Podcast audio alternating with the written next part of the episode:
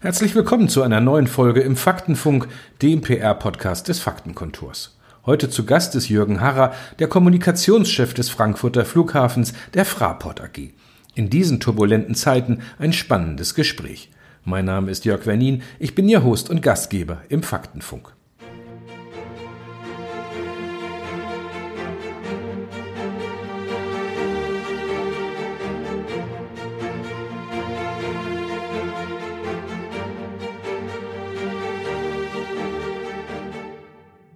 69.514.414 Passagiere im Jahr 2018. Der Frankfurter Flughafen war damit nach Passagierzahlen der viertgrößte Airport in Europa und weltweit auf Platz 14. Mit knapp 81.000 Beschäftigten ist die Fraport AG die größte lokale Arbeitsstelle in Deutschland.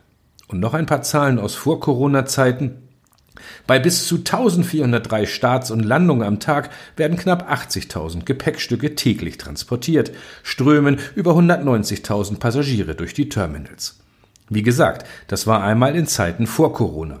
Wie geht es Deutschlands größten Flughafen heute? Wie ist man bis jetzt durch die Krise gekommen und wie blickt man in die Zukunft?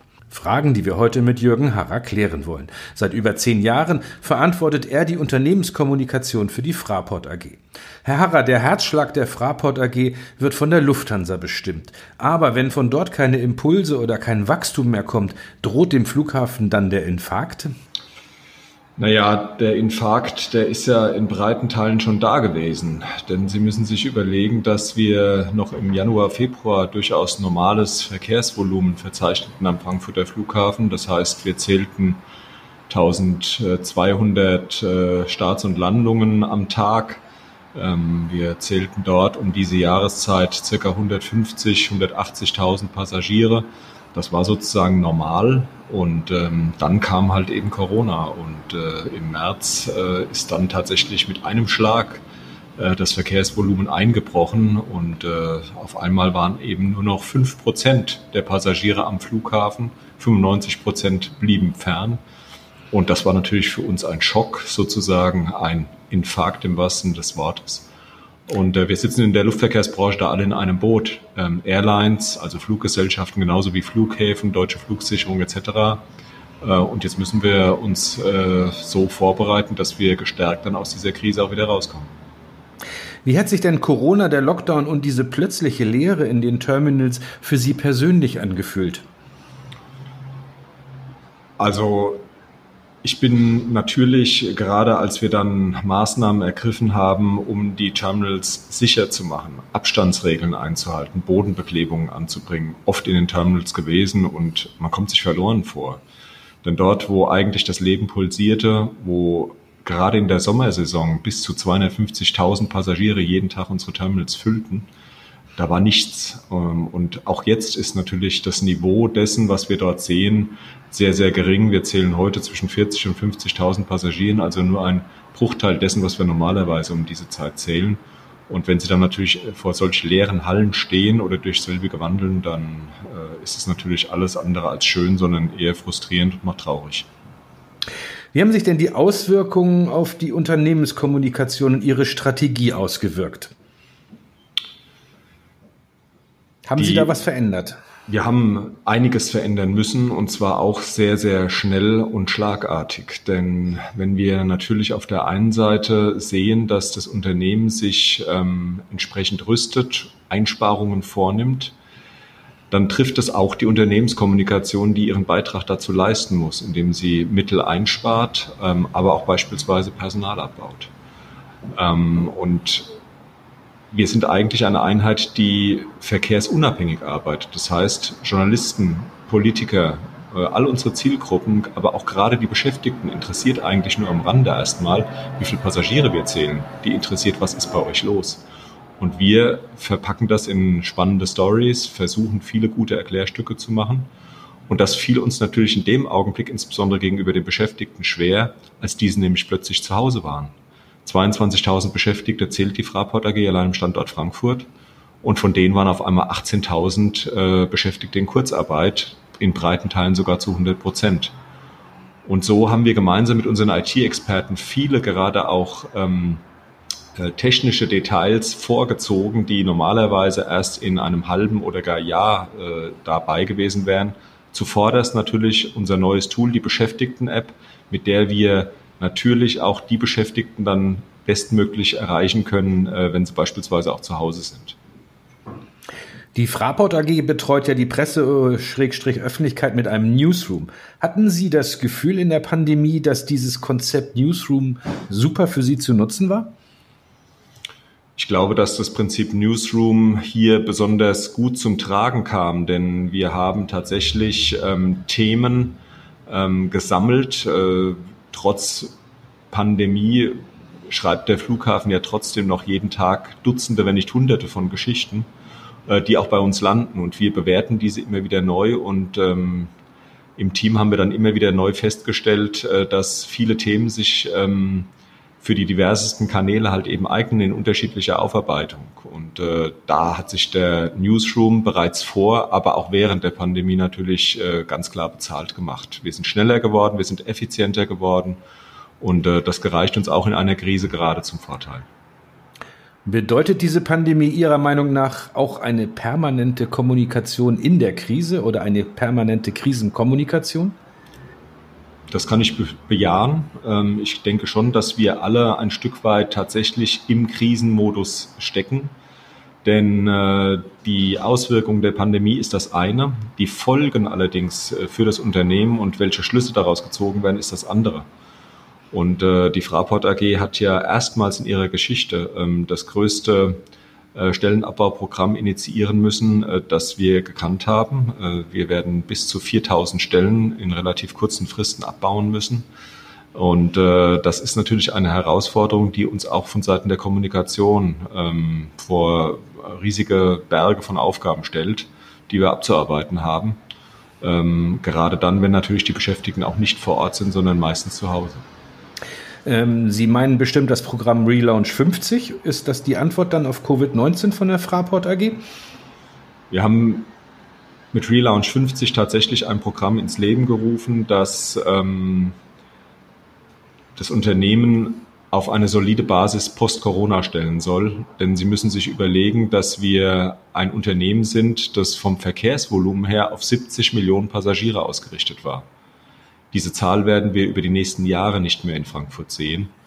Ähm, zeitgleich äh, laufen aber die Kosten natürlich weiter. Das Flughafenbetreiber haben immer sehr hohe Fixkosten. Ein wichtiger Punkt sind dabei auch die Personalkosten. Und wenn sie natürlich nicht die Verkehrsvolumen haben und somit auch nicht die Arbeit, müssen sie entsprechende Anpassungen halt eben vornehmen.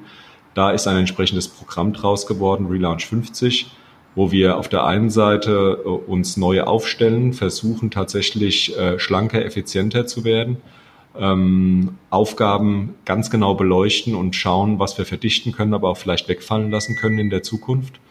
Und äh, last but not least natürlich ist daraus ein Sprintprogramm entstanden, das ein sehr attraktives Abfindungsprogramm für die Kolleginnen und Kollegen bereithält, aber auch ein sehr äh, dezidiertes Altersteilzeitmodell. Nach dem Lockdown schien es ja einen Augenblick so es könnte wieder aufwärts gehen. Die Länder, die Urlaubsländer konnten wieder angeflogen werden. Jetzt herrscht schon wieder Leere an den Gates. Wie oft klingeln bei Ihnen die Wirtschaftsredaktionen an und fragen nach Neuigkeiten und wollen etwas wissen? Also wir sind im ständigen Kontakt mit äh, sehr vielen Wirtschaftsjournalisten, die natürlich ganz genau beobachten, ähm, wie die Lage sich allgemein weiterentwickelt. Ähm, Sie haben das richtig beschrieben. Wir hatten natürlich die stille Hoffnung gehabt, dass die leichten Erholungstendenzen sich auch nach dem Sommerreiseverkehr fortsetzen. Dem ist, das ist nicht der Fall. Ähm, es gibt äh, da eher Stagnation bis Rückschritt zu verzeichnen. Und äh, das hängt natürlich mit den Rahmenbedingungen auch zusammen. Ähm, wir glauben zwar, dass äh, wir sehr wohl ein sehr sicheres Produkt anbieten können. Das belegen auch alle Statistiken ähm, die ganz klar deutlich machen, dass äh, Reiserückkehrer insbesondere jetzt nicht oder Infizierte nicht, nicht über die Flughäfen beispielsweise nach Deutschland reinkommen, sondern über andere Verkehrsträger. Aber am langen Ende müssen wir natürlich mit dem umgehen, was äh, wir vorfinden. Und ähm, wir gehen eigentlich davon aus und hoffen, dass äh, hier die Rahmenbedingungen möglichst so geschaffen werden, dass Reisen sich immer noch äh, rentiert und auch Spaß macht. Die Mitarbeiter waren ja oder sind noch in der Kurzarbeit. Ähm, die Flughäfen in Frankfurt, Lima oder auch ihre Beteiligung in Griechenland sollten ausgebaut werden. Die Fraport AG hat Kredite aufgenommen. Kann man da in der Pressestelle eines solchen Unternehmens noch die Nerven behalten? Ja, auf jeden Fall. Ähm, wir sind alle Krisen erprobt, wir sind äh, gut ausgebildet, das Team interagiert hervorragend miteinander und äh, ich sage ja immer, dass gerade in Krisenzeiten sich natürlich besonders bemerkbar macht, inwieweit all das, was im Alltag sozusagen im positiven Sinne gut funktioniert, halt eben auch trägt. Und da ein großes äh, Chapeau an mein Team, an jeden Einzelnen, äh, die trotz Kurzarbeit, auch wir befinden uns ja in Kurzarbeit, ähm, alles äh, erdenklich äh, tun, um hier tatsächlich bestmögliche Produkte in die jeweiligen Zielgruppen halt eben auch zu geben, die Informationen gut aufzubereiten. Das gelingt uns sehr gut, auch wenn natürlich, da haben Sie vollkommen recht, die Rahmenbedingungen sehr, sehr schwierig sind und auch unsere internationalen Standorte sicherlich in einer Krise stecken. Wobei wir da schon sagen müssen, dass unsere internationalen Beteiligungen hier ähm, sehr, sehr oder vergleichsweise sehr schnell den Turnaround geschafft haben und wir hier keine so hohen Verluste mehr schreiben. Wenn Sie mal die letzten 180 Tage so Revue passieren lassen vom Anfang des Lockdowns, was lief richtig gut und äh, wo hat man auch Fehler gemacht? Also richtig gut ähm, lief aus meiner Sicht, dass wir sehr, sehr schnell ähm, technische Errungenschaften wie beispielsweise Videokonferenzen etc. für jeden Mitarbeiter tatsächlich dann implementieren konnten. Das wäre auf der Zeitachse in wahrscheinlich erst zwei oder drei Jahren tatsächlich dann äh, möglich gewesen. Das hat das alles beschleunigt im positiven Sinne. Ähm, von daher war das sicherlich eine der Errungenschaften. Das hat gut geklappt. Äh, wir haben auch sehr, sehr schnell analysieren können, was wir tatsächlich in die Wege leiten müssen, um möglichst gestärkt dann post-Corona dann äh, als Unternehmen dastehen zu können. Das haben wir gemeinsam auch im Übrigen mit dem Betriebsrat ähm, in die Belegschaft hinein ähm, kommunizieren können, aber auch in die externen Stellen. Und da ist das Verständnis sehr, sehr groß. Ich sage es mal so, wir haben da vieles richtig und wenig falsch gemacht. Verbessern kann man sich immer. Ähm, das gehört auch zur Wahrheit, aber im Großen und Ganzen bin ich, wenn ich, mir, wenn ich mir die Rahmenbedingungen anschaue, Kurzarbeit, trotz allem Urlaubsabbau etc., bin ich da schon sehr zufrieden, wie das dann insgesamt gelaufen ist. Und dass man sich dazu sehr auf die Schultern klopfen soll, aber äh, da haben wir schon gemeinsam als Team, als äh, PR-Team äh, einen guten Schritt nach vorne gemacht. Letzte Frage. Wird es Ihrer Meinung nach eines Tages so werden wie vor Corona oder wird es diese Delle ewig geben und äh, nie wieder diese Passagierzahlen zu erzielen sein? Ich bin fest davon überzeugt, dass wir diese Passagierzahlen wiedersehen werden ähm, und das Wachstum des Luftverkehrs auch wieder zurückkommen wird. Denn die Reiselust und das Interesse an fremden Kulturen, aber auch ähm, Geschäftsreisetätigkeiten und so weiter werden ähm, wiederkommen. Die Zeitdauer, bis wir da hinkommen, die wird allerdings eine längere in Anspruch nehmen. Ich glaube auch tatsächlich, dass wir die Anzahl der Geschäftsreisen, dass die erstmal ein niedrigeres Niveau einnehmen wird, auch post-Corona. Denn viele haben sich mittlerweile an äh, elektronische Tools wie beispielsweise auch Videokonferenzen, die ja äh, über die äh, Kontinente hinaus ohne Probleme funktionieren, haben sich dran gewöhnt. Ich glaube schon, dass äh, von vielen Geschäftsreisen einige nicht mehr getätigt werden in der Zukunft. Aber nichtsdestotrotz bin ich felsenfest davon überzeugt, dass die allgemeine äh, Reiselust ähm, auf jeden Fall wiederkommen wird und wir auch in einigen Jahren dann wieder die Passagierzahlen äh, verzeichnen werden und darüber hinausgehend, die wir im Jahr 2019 als Rekordjahr gesehen haben. Also Fraport wird möglicherweise eher ein Urlaubsflughafen dann Ihrer Meinung nach? Das glaube ich nicht, nein. Also die Geschäftsreisetätigkeiten äh, werden hier weiterhin auch eine ganz wichtige Rolle spielen.